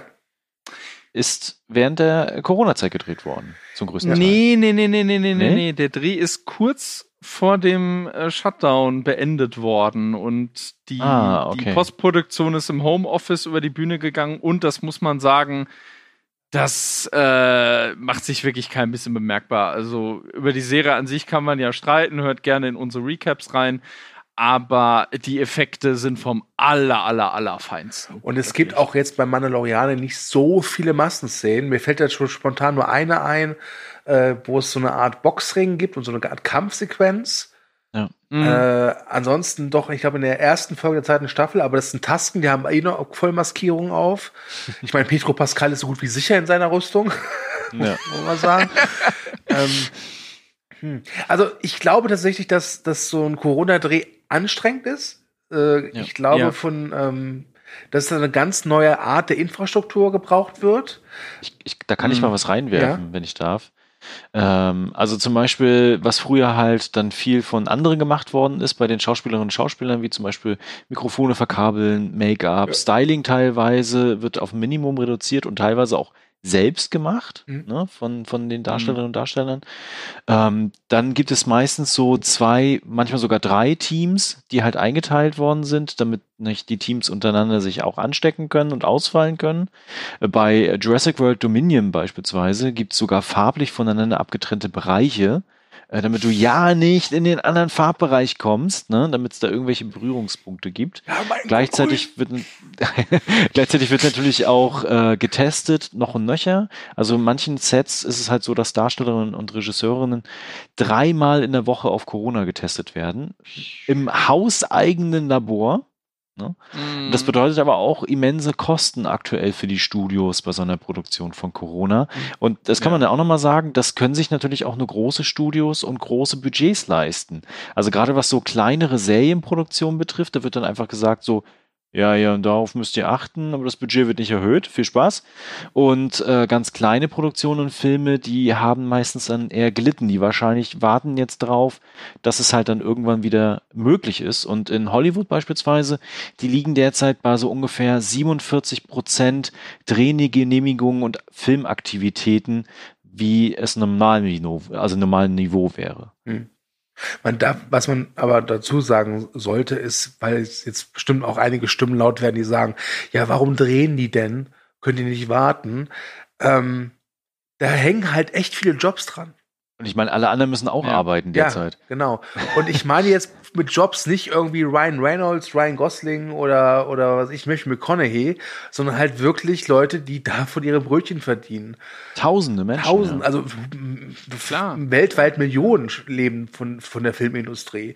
Und die haben halt keine Milliarde oder Millionen auf dem Konto. Das sind ganz normale Arbeitnehmer. Das darf man nicht vergessen. Das, das, das vergessen wirklich viele Leute. Die, die hören nur Film oder Filmindustrie und denken dann gleich, ah ja, das sind diese reichen Arschdecke. Natürlich gibt es viele reiche Ar- Arschdecke in der Filmindustrie, aber die meisten davon sind ganz normale Arbeitnehmer. kleine, kleine Statistenrollen beispielsweise, die sich da immer von Film zu Film hangeln oder sowas. Ich, ich habe Ähm, eine schon, ich habe eine Bekannte, die arbeitet so nebenbei, verdient sich ein bisschen was als äh, Statistin. Mhm. Und die hat äh, erzählt, äh, dass es teilweise echt unterirdisch ist, wie Statisten immer noch behandelt werden in der Corona-Zeit. Dass man halt eben in irgendwelchen kleinen äh, Büros oder Räumen wartet auf seinen Einsatz und nicht darauf geachtet wird, ob die Masken richtig sitzen oder ob überhaupt- überhaupt Masken da, da sind. Ähm, es war jetzt letztens sogar der Fall, dass wohl ein paar Leute da waren, die haben sich geweigert, Masken aufzusetzen und das wurde aber einfach äh, so hingenommen, was natürlich dann zu einem Aufschrei unter den Statisten geführt hat. Da muss man halt echt aufpassen. Also da, das ist halt echt. Ja. Ja, da war auch irgendwas beim Dreh, ich glaube von Jurassic World Dominion, da gab es irgendwie, glaube ich, einen Corona-Ausbruch auf Hawaii, wo sie ja, glaube ich, gedreht hatten.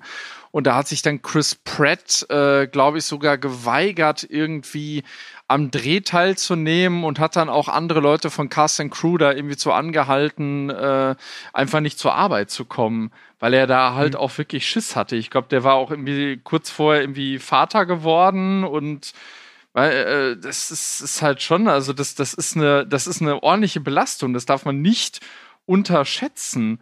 Also auch jetzt zum Beispiel am, am Set von The Batman, ne, mit, mit Pattinson, der sich Corona eingefangen hat und solche Geschichten.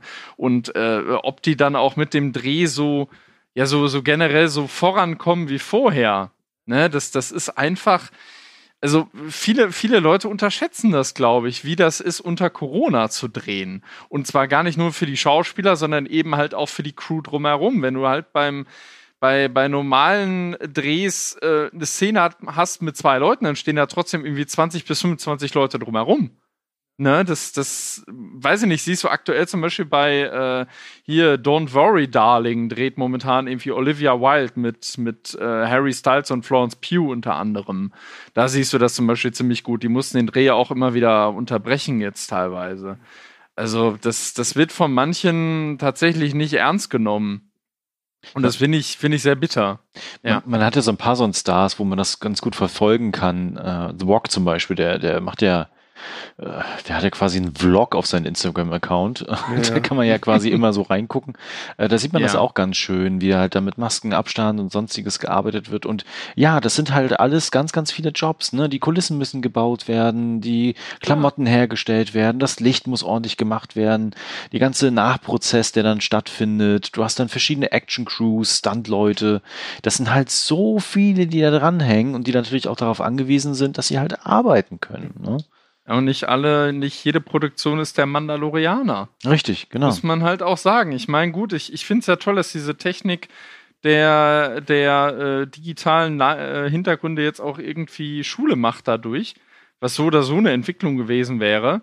Aber weißt du, du hast halt nicht äh, eine Serie, die komplett im Studio gedreht wird und wo teilweise die Schauspieler nicht mal irgendwie am selben Tag anwesend sind, was du jetzt durchaus in manchen Folgen der neuen Staffel sogar gesehen hast weiß ich nicht, die, die, äh, da irgendwie in der, in der fünften Folge, die ich ja eigentlich ziemlich toll fand, da siehst du an einer Stelle deutlich, dass, äh, dass da irgendwie ein Bild oder was auch immer von einer in aus, also halt, dass, dass, dass das in das Bild reinragt und die beiden Schauspieler sich nicht wirklich gegenüberstehen. Das hast du deutlich gesehen. Und deswegen, die haben ja auch eine relativ reduzierte Crew und eben, Stu meint ja auch schon wenig Massenszenen. Ne? Also ich glaube, der Mandalorianer, ich glaube, weiß ich nicht, ist der schon im Dreh, die dritte Staffel, oder geht die es auf in Vorbereitung. in den Dreh, ne? Ja, ist in Vorbereitung, genau, genau ja. ja.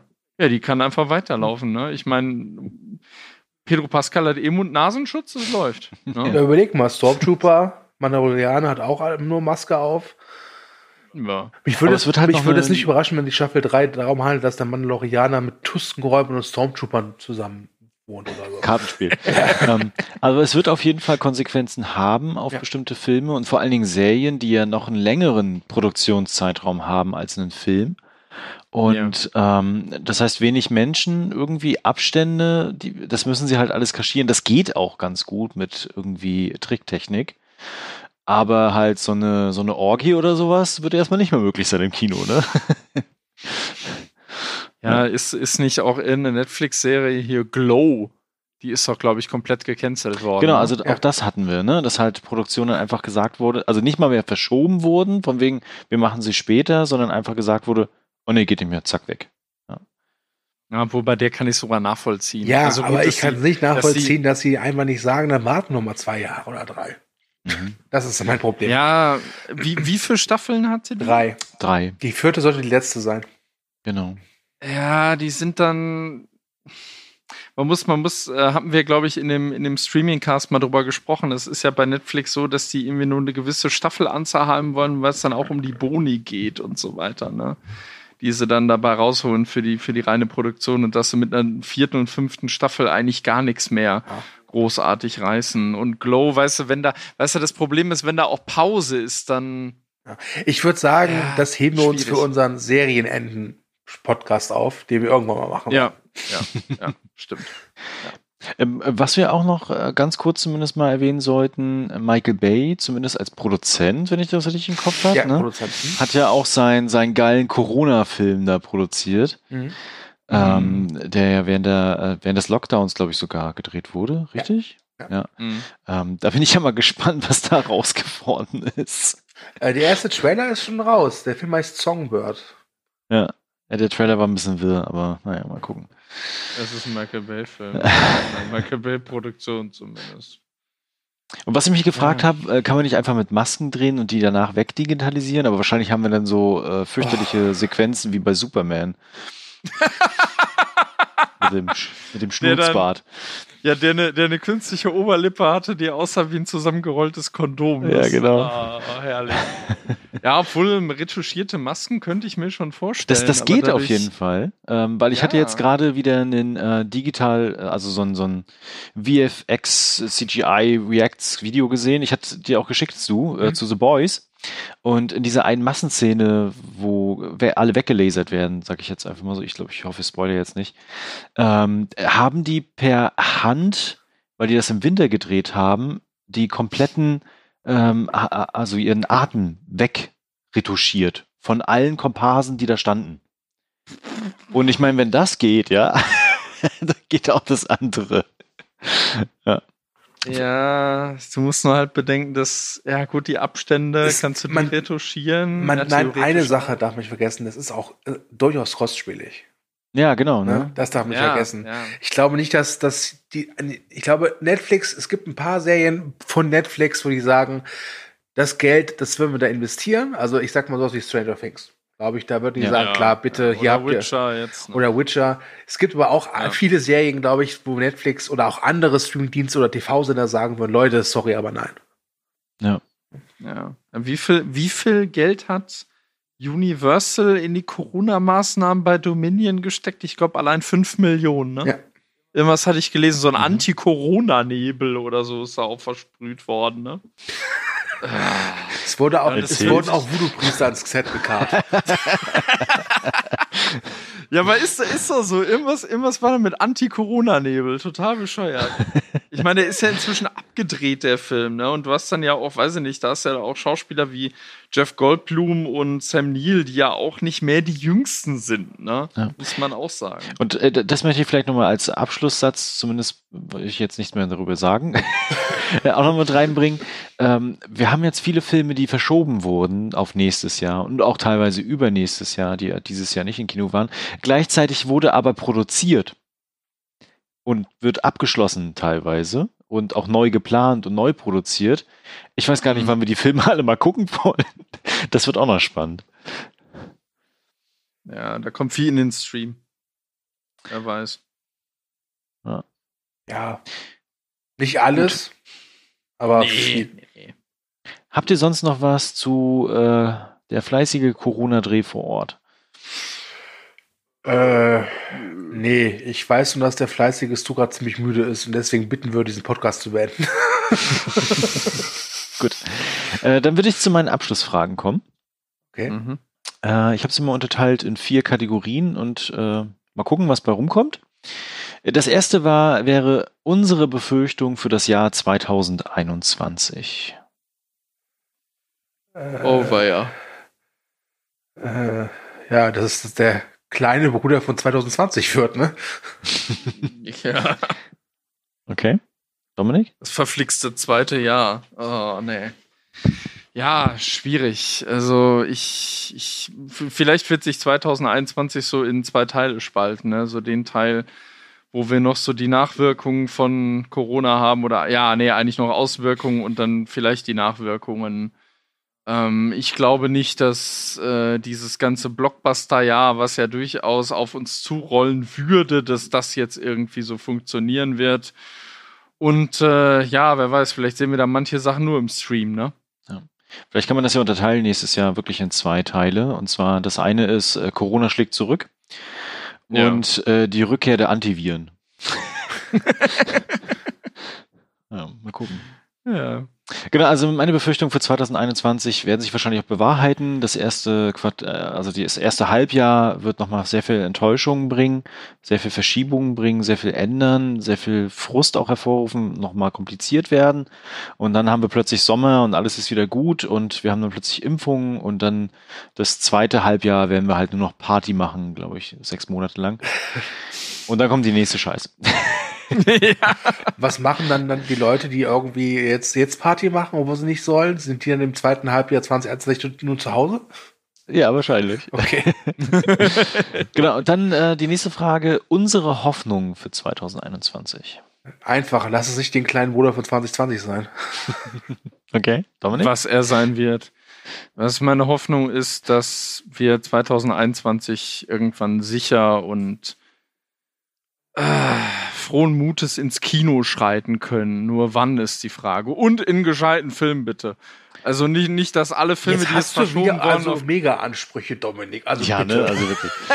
Jetzt müssen die ja, Filme auch Godzilla noch gut vs. sein. Kong also, muss. wirklich. Godzilla vs. Kong wird in der Postproduktion zum, zum Arthouse-Film umgemodelt. Äh, Keine Ahnung. Nee, das, ich, man, man, man hofft das Beste, äh, wobei ich jetzt jemand bin, der eher äh, äh, Realoptimist als äh, jemand ist, der sich trügerischen Hoffnungen hingibt. Aber die Hoffnung stirbt zuletzt, sagt man ja immer. Okay. Ich wünsche mir den Weltfrieden. Haha. Ähm, nein, ich wünsche mir tatsächlich mal ein bisschen mehr Vernunft von einigen Menschen. Mal gucken, ob das dann 2021 tatsächlich so sein wird. Ansonsten die letzte Frage. Ähm, ich habe jetzt einfach drei draus gemacht anstatt vier. äh, was wir gerne 2021 im Kino sehen würden. Filme. Egal was, Hauptsache Filme. Selbst Monster Hunter.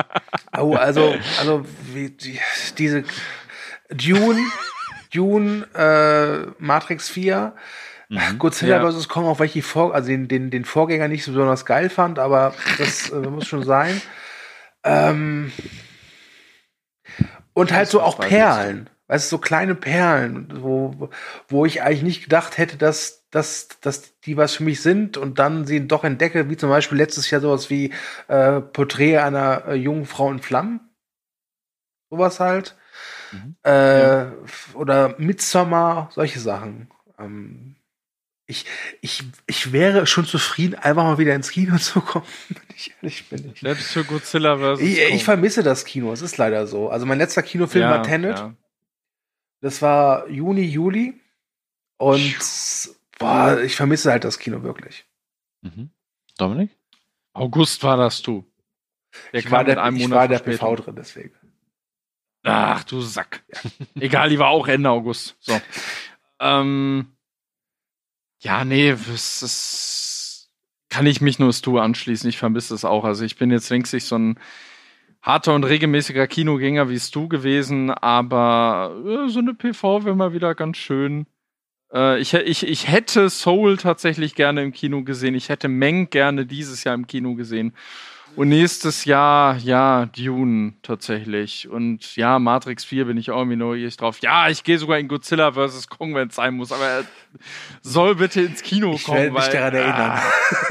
Halt die- ja, in die, in die, in die, wenn, wenn es Kino gibt, dann gehe ich in die PV von Godzilla vs. Kong. So. Ihr habt ihr es äh, gehört. Mm, Was mir aufgefallen ist in Bezug auf dieses Jahr, ich mag ja gerne mal so Actionfilme. Also einfach so ein bisschen zwischendurch so Berieselung. Selbst wenn sie nicht so gut sind, letztes Jahr gab es da ja einen Haufen von, ne? Es ist Mhm. nochmal so, so eine Form von Zerstreuung bei mir, dass ich mich da einfach irgendwo reinversetzen kann. Und davon gab es dieses Jahr wenig. Es gibt ganz viel Drama, Indie, Geheimtipps und sowas. Ganz, eine ganze Menge, da habe ich auch schon viel gesehen. Einige stehen noch aus und ich glaube auch nächstes Jahr wird es davon viel geben. Aber was mir fehlte, ist irgendwie Blockbuster. ich habe es echt vermisst, keine Ahnung. Äh, ich kann es ich kann's nicht mal beschreiben. Und ich freue mich total nächstes Jahr, weil davon etliches kommt. Dune hatte ja gerade schon beschrieben. Ähm, aber auch Mission Impossible, der neue Film, kommt nächstes Jahr. O oder Ja. auch sowas wie Top Gun. Scheiß drauf, ja. ähm, einfach mal hinsetzen und einfach mal rein da. Das wird geil. Vielleicht lernt man das Kino auch nochmal ganz neu zu schätzen. Ne? Vielleicht sogar manche Leute dann jetzt irgendwie auch durch den Entzug.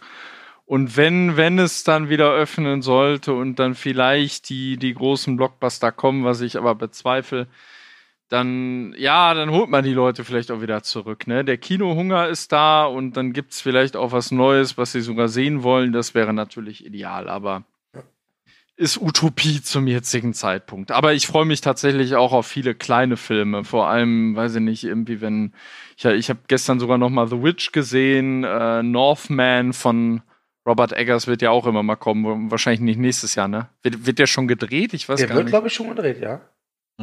Unter Corona? Ja. Das ist ja ein sehr kleiner Film, ne? Das ist ja A24. Ich meine, solche Filme sind ja auch leider bedroht von der Krise. ne? Ja, aber die sind halt auch darauf angewiesen, dass sie halt regelmäßig noch Content irgendwann generieren, damit sie halt weiter finanz also finanzielle Einnahmen haben. Oh, und diesen The Green Knight, den möchte ich auch gerne sehen. Oh ja, stimmt. Also, Der eigentlich schon im Frühjahr kommen soll. also ich würde so weit gehen und sagen, wenn im Vorspann A24 steht, bin ich auf jeden Fall dabei. Ja. Ja, es, es gab ja dieses Jahr sogar einen noch im, im Kino, der eigentlich, wann sollte er kommen? Ich glaube im März und dann kam er irgendwie im Sommer oder was, Waves. Ja. Das war jetzt zwar einer der, der schwächeren, aber trotzdem immer noch sehenswert. Und äh, ja, solche Filme sind halt, die könnten noch mehr zur Mangelware werden, ne? Aber wenn es sie gibt, dann bin ich dabei. Okay. Es war mir eine Freude, Lügt doch nicht. mit euch mal wieder über Corona zu reden. Ähm, Corona. Das machen wir Ich- dieses ich- Jahr nicht doch mal. Ich hoffe äh, wirklich, es war jetzt der letzte Podcast zu dem Thema. Wir, wir mussten es Ja. einfach nochmal machen. Es gab nochmal ein paar Dinge, die wir da gerne mit ansprechen wollten. Und ich Und, hoffe, ihr hattet äh, halbwegs Spaß dran, unseren Ausführungen, unseren Interpretationen zu horchen. Ähm, ansonsten bleibt mir jetzt nur noch zu sagen, liked uns, teilt uns, verbreitet die Kunde und ich sage schon mal Tschüss. Ja, dann sage ich auch nochmal Tschüss. Ich äh, habe die Befürchtung, das wird nicht unser letzter Corona-Cast sein. Man soll die Mm. Pandemie nicht vor der Impfung loben. Äh, aber äh, ja, tschüss und denkt dran, ihr findet uns bei vom Movie Break auch auf Twitter, Instagram und Facebook. Schlaft gut, ich werde es jetzt tun und äh, Dominik hat das letzte Wort. Ausgerechnet ich, na gut, dann euch da draußen alles Gute. Hofft mit uns zusammen, dass das unser last but not least Corona-Cast war. Nee, wirklich last. Es ist eher least. Und äh, ja, alles Gute, bleibt zu Hause, bleibt gesund, macht das Beste draus. Ciao.